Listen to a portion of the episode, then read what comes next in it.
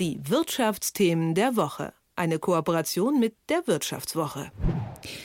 Die weltweit größte Kryptobörse heißt Binance. Hier werden Bitcoin und all die anderen Coins gehandelt. Laut eigenen Angaben sind bei Binance rund 120 Millionen Kundinnen weltweit registriert, die täglich Coins in zweistelliger Milliardenhöhe bewegen. Jetzt will Binance sich auch in Deutschland vergrößern. Wir werfen mal einen Blick auf die Krypto-Plattform und zwar mit Philipp Frohn von der Wirtschaftswoche. Hallo Philipp.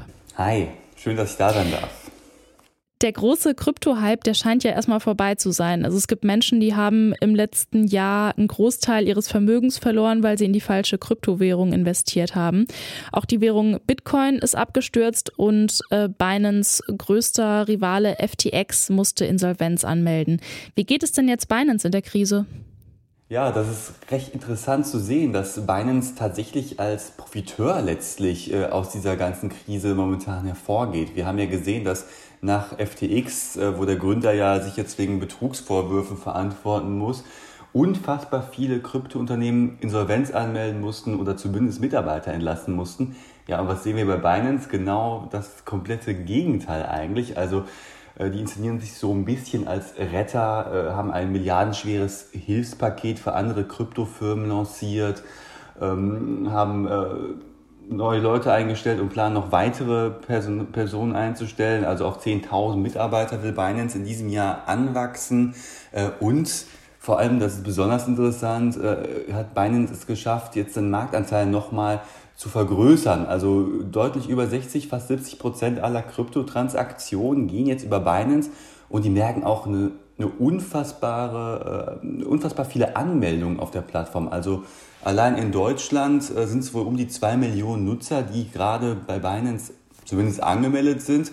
Und jede Woche kommen so im Schnitt nochmal 12.000 obendrauf. Also äh, das sind da schon extreme Zuflüsse, die Binance da verzeichnet.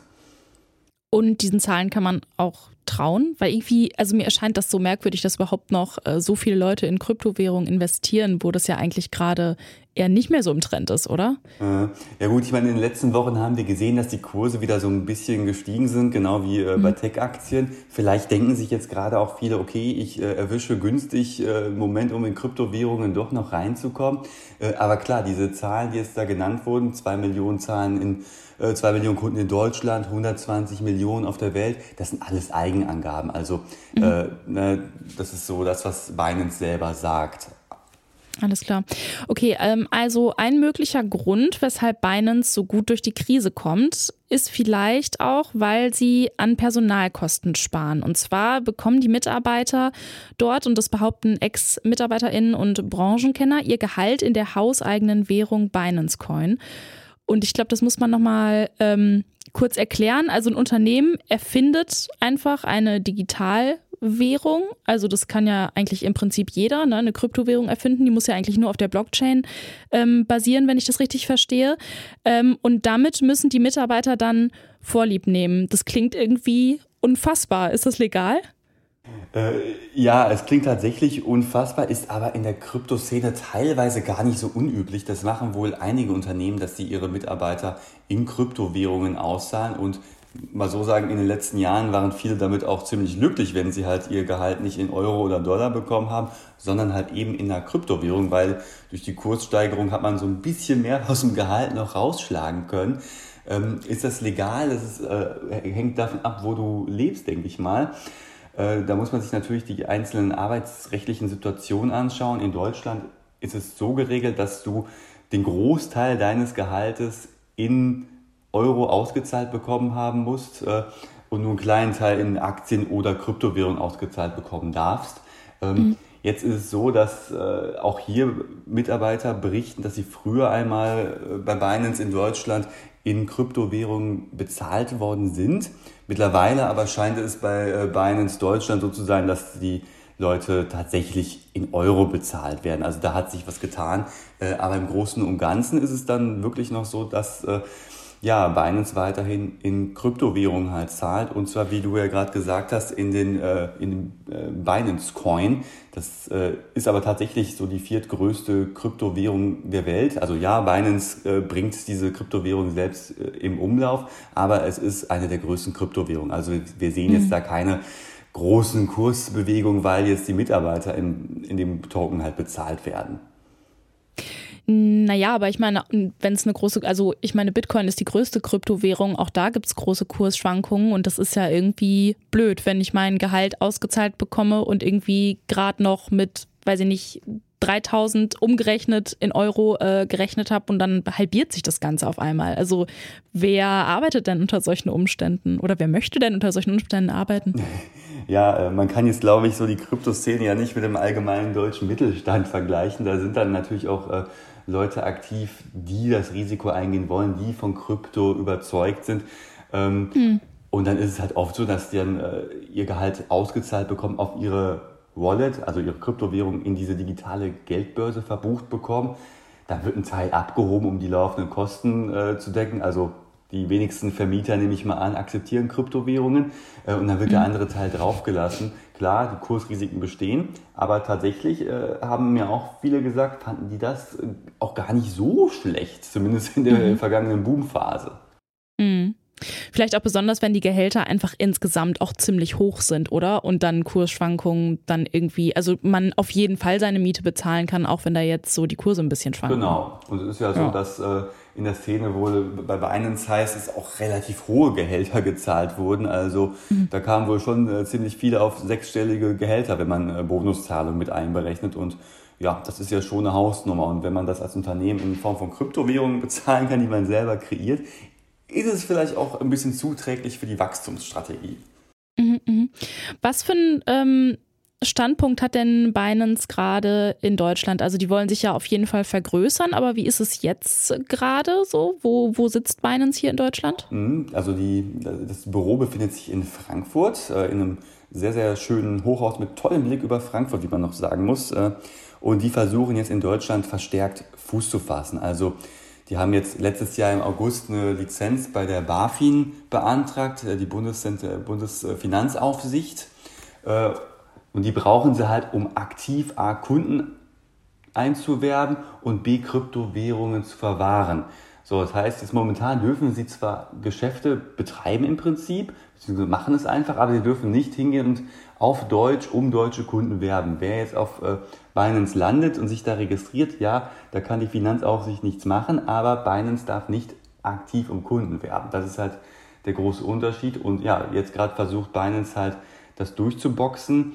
Äh, es ist aber wohl relativ schwierig. Also die BaFin selber sagt natürlich nichts zu dem laufenden Prozess, aber wenn man sich mit Leuten unterhält, die sich äh, mit der ganzen Thematik BaFin-Lizenz ähm, beschäftigen, sagen viele, ja, es ist ziemlich unwahrscheinlich, dass Binance äh, eine Lizenz bekommt. Einer sagt da, wenn Binance eine Lizenz von der BaFin bekommt, dann ist die BaFin eine Pommesbude, also macht ihre Aufgabe in Anführungszeichen nicht, weil es natürlich auch unfassbar viel Kritik Binance gegenüber gibt. Das bekommen die Regulatoren ja auch mit und dürfte sicherlich auf die Entscheidung abfärben. Aber wann die Entscheidung kommt, weiß man gerade nicht. Ähm, ja, genau, das ist ganz schön umfangreich, hast du gerade schon angedeutet, die Kritik an ähm, Binance. Das kann man auch nochmal nachlesen in der aktuellen Ausgabe, glaube ich, ne, von der Wirtschaftswoche. Ähm, genau, aber vielleicht kannst du es so stichpunkthaft ein bisschen andeuten, warum die BaFin eine Pommesbude wäre, wenn sie äh, diese Lizenz an Binance vergeben würde. Also äh, darüber habe ich mich natürlich auch mit ehemaligen Mitarbeitern äh, unterhalten und die führen da äh, ja die, im Wesentlichen so die Punkte auf, die wir in den letzten Wochen alle gesehen haben. Also äh, FTX ging pleite, dann ging ja diese ganze Vertrauenskrise am Kryptomarkt erneut los, äh, wo man auch schon sagt, okay, da sollte man sich vielleicht den Marktführer auch mal genauer anschauen. Äh, und was halt bei Binance vor allem immer noch in der Frage steht, ob die Kundeneinlagen die auf den Wallets halt liegen von Binance, überhaupt durch ausreichend äh, Kryptowährungen abgesichert sind. Also nach dem Motto, wenn jetzt alle irgendwie ihre Gelder abheben, kann Binance das leisten. Und da hat die Branche halt äh, äh so eine Transparenzoffensive ausgerufen. Also die wollten zeigen, dass genug Kundeneinlagen vorhanden sind. Äh, und dafür hat Binance dann auch einen Wirtschaftsprüfer engagiert, der genau das zeigen sollte. Ja, war jetzt aber nur so semi-beruhigend, äh, weil diese Prüfung nur ergab, dass äh, zu einem Stichtag die Kryptowerte bzw. die Kundeneinlagen ausreichend gesichert waren. Ja, und auch nur von einer einzigen Kryptowährung, nämlich Bitcoin und alle anderen Kryptowährungen nicht. Das heißt also, ich als Kunde bin, weiß immer noch nicht hundertprozentig, ob meine Kundeneinlagen dort ausreichend abgesichert sind. Was man jetzt äh, noch sagen muss, äh, dass Binance ja auch im Dezember so einen Härtetest hatte und den auch bestanden hat. Also da haben dann wegen dieser fraglichen Transparenzoffensive ziemlich viele Anleger Geld abgezogen. Sechs Milliarden Dollar waren es innerhalb weniger Tage. Und Binance hat das ja auch geschafft. Also äh, wäre jetzt nicht genug, wäre nicht genug Einlagen da gewesen, dann äh, hätte das Ganze natürlich nicht funktioniert und wir hätten womöglich das zweite FTX gesehen. Aber da hat Binance ja gezeigt, dass ja genug äh, Mittel vorhanden sind, um diese Mittelabflüsse auch äh, zu kompensieren. Verstehe. Ähm, ihr habt ja bei euer, eurer Recherche wahrscheinlich auch äh, Kontakt zu Binance aufgenommen, oder? Wie sind die euch da begegnet? Klar, also ne, einerseits habe ich natürlich mit äh, ziemlich vielen ehemaligen äh, Mitarbeitern gesprochen, weil, naja, man kennt es vielleicht ja aus dem eigenen Umfeld, in der Regel spricht man eher negativ über den ehemaligen Arbeitgeber, beziehungsweise mhm. da ist es einfacher, irgendwie äh, spannende Geschichten rauszufinden. Aber natürlich haben wir auch mit Binance selber gesprochen.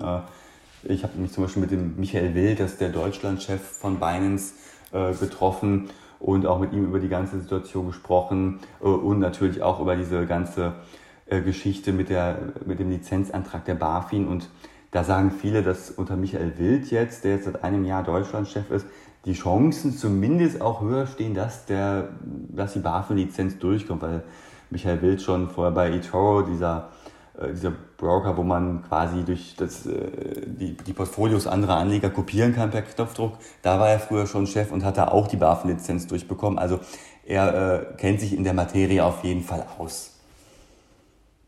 Das sagt Philipp Frohn, Redakteur bei der Wirtschaftswoche. Danke, Philipp. Ja, ich habe zu danken. Die Wirtschaftsthemen der Woche. Eine Kooperation mit der Wirtschaftswoche.